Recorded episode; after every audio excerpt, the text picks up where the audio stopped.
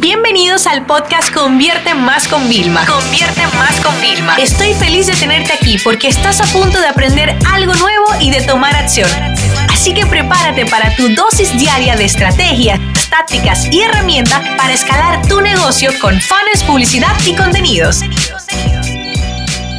Hoy les voy a contar la historia de cómo pasé de 10 a 2 y hablo de talla, ¿vale? De, de ropa. Eh, yo siempre era como de las más delgaditas de mi entorno, pero llega un momento en tu vida en el que adquieres más responsabilidades y eso puede generarte ansiedad y a mí la ansiedad me da con comer. Y no con comer cualquier cosa, sino realmente con comer cosas con mucho carbohidrato, con mucho azúcar. Y lo que entras es en un ciclo vicioso porque tu cuerpo no se siente bien, tu cuerpo lo rechaza, te sientes muy cansada y eso pues te empeora, ¿no? Entonces, bueno, la vida me ha ido poniendo situaciones muy interesantes como por ejemplo tener de cliente a Nutrillermo, que aprendes a comer saludable sí o sí y cuando nosotros lo cogimos como clientes, José y yo teníamos mucho peso por encima del nuestro, ¿no? Vamos a decir que yo los últimos tres meses de mi embarazo me lo comí todo literalmente Después de que nació mi hija, también comí muchísimo y llegué a un peso en el que realmente yo no me sentía cómoda, ¿ok? Y yo llegué a comprarme ropa talla 10, o sea, vestidos talla 10 para ir a mis eventos. Algo que tú te miras en el espejo y te sientes bien, pero cuando te miras en las fotos dices, esta persona no soy yo, ¿no?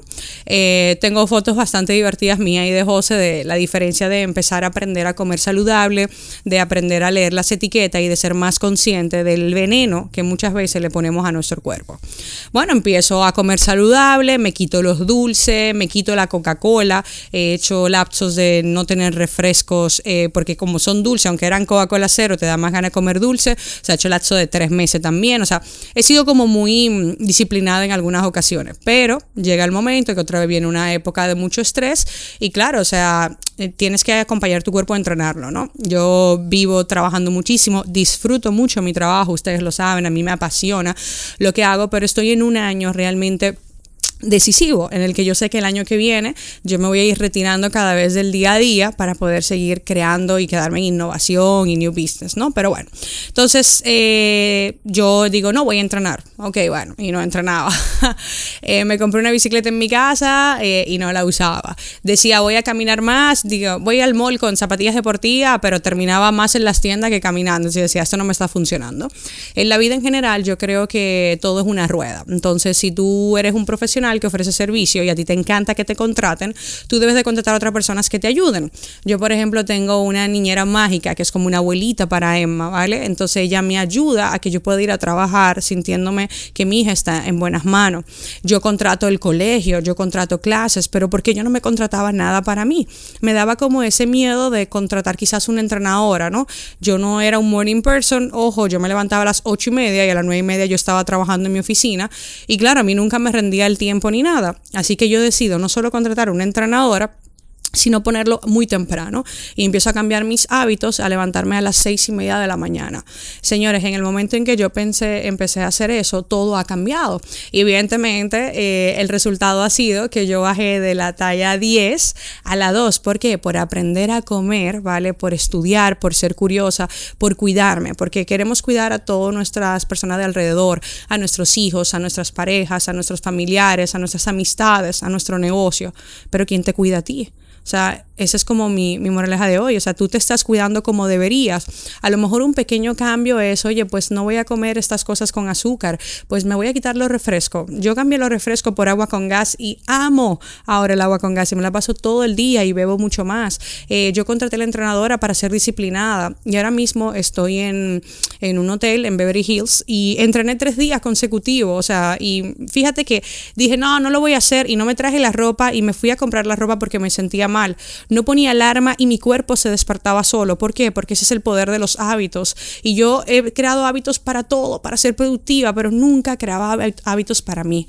Entonces, este de 10 a 2 es como un sueño cumplido. Y a mí todavía me queda más, porque yo no es que solo estoy buscando, ay, el cuerpo, como le llaman, el cuerpo de bikini, no, mucho menos. Estoy buscando sentirme cómoda conmigo misma, tener una energía maravillosa, porque cuando tú entrenas primero el cuerpo y la mente, como por ejemplo con meditación, antes de poner ponerte a trabajar, antes de enfrentarte al día a día, antes de asumir los problemas de otros como tuyos, créeme que todo fluye, todo cambia. Ustedes no se imaginan, yo antes parecía que tenía una mochila pesada dentro de mí, ¿vale? Que quizás eran unas libras que yo consideraba de más, lo que tú quieras, más todas las responsabilidades, el estrés, pero ahora yo siento que voy con una mochila, lo cual me impone y me hace mantenerme siempre derecha y con ganas de tirar para adelante, pero esa mochila es mucho más ligera. Así que mírate a ver cómo te estás cuidando tú, ¿vale? Porque tú puedes tener gente que te quiere, pero nadie te va a cuidar y te va a ayudar a conseguir esas cosas que en, el, en la parte muy, muy interior tuya tú quieres anhelar. Así que bueno, espero que te haya gustado este episodio de viernes, ¿vale?